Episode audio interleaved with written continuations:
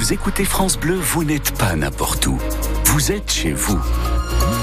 France Bleu, au cœur de nos régions, de nos villes, de nos villages. France Bleu Roussillon, ici, on parle d'ici. Nous sommes vendredi aujourd'hui, nous sommes le 1er mars, il est 7h30 sur France Bleu Roussillon. Notre météo Simon Colbox, ça souffle de nouveau dans les PO. Oui, de la tramontane, assez forte d'ailleurs sur les Corbières, sur la côte Vermeille aussi. Le ciel, lui, en revanche, très ensoleillé, tout bleu, le ciel catalan. Les températures à l'abri du vent, jusqu'à 19 degrés à Serré, 17 à Perpignan, 17 aussi à Prades. Et puis sur les routes Simon, la faute de la nuit, la 9 ouvre progressivement vers l'Espagne. Effectivement, vers l'Espagne, les poids lourds peuvent de nouveau franchir la frontière, donc dans le sens Perpignan-Figueres. En revanche, pour les voitures, faut attendre encore un petit peu. Il y a tellement de poids lourds effectivement stockés depuis trois jours. Les poids lourds prioritaires, donc pour l'instant, les voitures devront attendre encore un peu. Si vous devez aller en Espagne, c'est par la D900.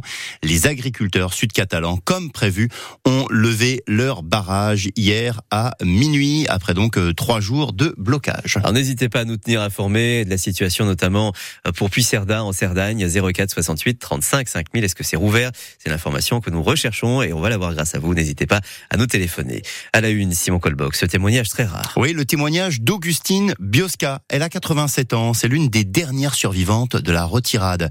Euh, quand la fin, à la fin de la guerre d'Espagne en 1939, elle est vraiment toute petite. Elle n'a que deux ans quand ses parents fuient l'Espagne, donc avec elle pour échapper aux troupes franquistes. Augustine, comme beaucoup de républicains espagnols, internée dans un camp, en l'occurrence un camp méconnu chez nous, celui des Haras, quartier Saint-Martin à Perpignan. Augustine Biosca le raconte, se raconte dans un livre qui vient d'être publié, un témoignage poignant.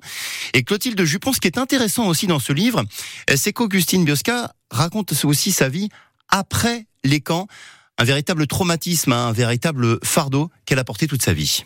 Quand Augustine Biosca vous raconte son histoire, enfermée, très jeune, au milieu de centaines d'autres exilés, dans ces haras, où l'odeur de purin et la crasse se mêlent aux larmes et aux cris, vous pensez forcément que la sortie du camp est un soulagement. Mais non, le sort s'acharne pour Augustine, alors recueillie chez sa tante. Moi, je dormais à la cuisine, avec la peur au ventre, parce que quand on éteignait la lumière, il y avait plein de cafards qui sortaient. Et alors, j'avais très peur d'aller au lit. Et je dormais à cette cuisine parce que je n'avais pas de chambre. Est ensuite venu le temps de retrouver le reste de sa famille, à leur tour libérés. Mes parents, je ne les connaissais plus. Ma grand-mère, qui était très âgée, je ne l'ai pas reconnue. Pour Augustine, il a fallu tout réapprendre et partir de zéro en français. Elle avait alors l'âge d'aller à l'école. Petit à petit, je me suis souvenu de certaines lettres, de certains mots que je retenais. Mais c'était très difficile. Ces dames, je leur dois la vie je leur dois de savoir lire et écrire et de pas être une âne à l'école. Mais son souvenir le plus précieux, c'est certainement cette première photo de classe, assise sur un banc blanc, fière. Cette photo, elle en a d'ailleurs fait la couverture du livre qui raconte son histoire, comme un clin d'œil à l'éducation qui lui a ouvert les portes d'une vie meilleure. Augustine Biosca, son histoire. Le livre s'appelle Toujours cette porte dans ma tête. C'est publié chez Balzac Éditeur. Et c'est écrit avec Agnès Sajaloli, l'ancienne directrice du Mémorial de Rivesaltes, qui est justement notre invitée ce matin à 7h45 pour revenir notamment hein, sur ce camp méconnu dans les Pyrénées-Orientales. On connaît évidemment très bien euh, les camps d'Argelès, les camps de Saint-Cyprien, celui de Perpignan aussi, le camp des Haras. Rendez-vous avec Agnès Sajaloli dans un peu plus de 10 minutes maintenant sur France Bleu Roussillon. Il est 7h33, beaucoup de questions Simon ce matin après la découverte de ces deux corps hier soir à Elne. Oui, les corps d'une femme de 26 ans et de sa fille âgée de 3 ans, toutes les deux retrouvées mortes dans leur maison, située dans la ville basse, donc près de la place Lafayette à Elne. C'était vers 18h30. Les pompiers sont appelés pour une odeur de brûlé. Quand ils rentrent dans la maison, les pompiers découvrent donc les deux corps, cette mère de famille et sa fille. La gendarmerie a évidemment ouvert une enquête. On ignore hein, pour le moment la cause des décès. Une pompier, elle, a été blessée cette nuit à Perpignan. C'était lors d'une intervention en rue Erckmann-Chatrian, pas très loin du Palais des Congrès. C'était vers 2h20 cette intervention, euh, cette nuit. Les pompiers appelaient pour un feu dans un immeuble fermé mais squatté. La pompier, une femme de 21 ans, a été victime d'une décharge électrique. Elle a été conduite à l'hôpital de Perpignan. Les cigarettes plus chères ce matin, entre 10 centimes et 1 euro de plus selon les paquets. En ce 1er mars, autre changement, le prix du gaz, il baisse, lui, moins 5%. France Bleu Roussillon au salon de l'agriculture ce matin. Oui, on va d'ailleurs retrouver Arnaud Hamelin dans les toutes prochaines minutes hein, avec euh, les producteurs des pays catalans. Euh, salon de l'agriculture, on le sait, en pleine crise. Alors pour garantir justement des revenus à nos paysans, il y a les cantines scolaires. Ce que mangent nos gosses le midi à l'école, au collège ou au lycée. Euh, depuis plusieurs années, des circuits courts se mettent parfois en place dans certains établissements. Eh bien, la région Occitanie veut accélérer. La région en charge des lycées, cette région crée Occit Alim. C'est une plateforme, sorte de marché régional où les gestionnaires de cantines vont pouvoir faire leurs courses. Agnès Langevine, la vice-présidente du Conseil régional d'Occitanie. Ça représente 22 euh, millions de repas chaque année. Donc on voit bien le puissant levier que ça constitue pour aider à la structuration, bien sûr, de filières, de producteurs.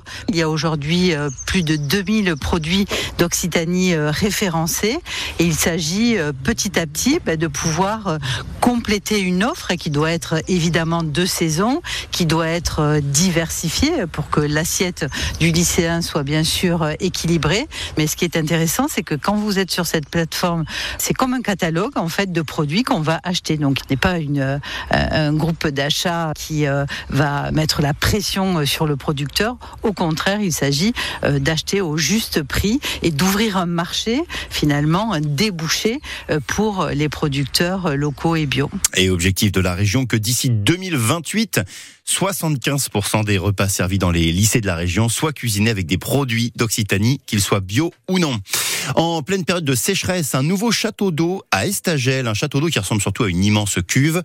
L'ancienne réserve datée, il euh, faut dire, de 1936, elle n'était plus aux normes. En cas de souci sur un forage, elle ne contenait aussi que 12 heures de consommation d'eau pour les habitants d'Estagel. Désormais, il y a 24 heures de réserve et pour l'alimenter, cette nouvelle cuve, eh bien, troisième forage est en test à Estagel.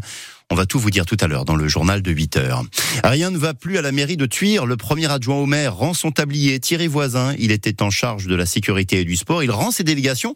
Mais Thierry Voisin reste néanmoins conseiller municipal. Il annonce aussi qu'il sera candidat à la mairie en 2026. Le maire de Tuire, René Olive, 86 ans, n'a pas souhaité commenter cette démission hier. Là aussi, des infos sur francebleu.fr. Et puis à votre bon cœur, la collecte des Restos du Cœur. Ça démarre aujourd'hui et c'est jusqu'à dimanche dans les Pyrénées-Orientales et partout en France. Collecte très importante. Ça représente 12% des repas annuels des Restos du Cœur hein, qui sont réalisés justement euh, grâce à cette euh, collecte. Ce soir aussi la diffusion du concert des Enfoirés pour les Restos du Cœur. C'est sur France Bleu, c'est aussi sur TF1 à partir de 21h.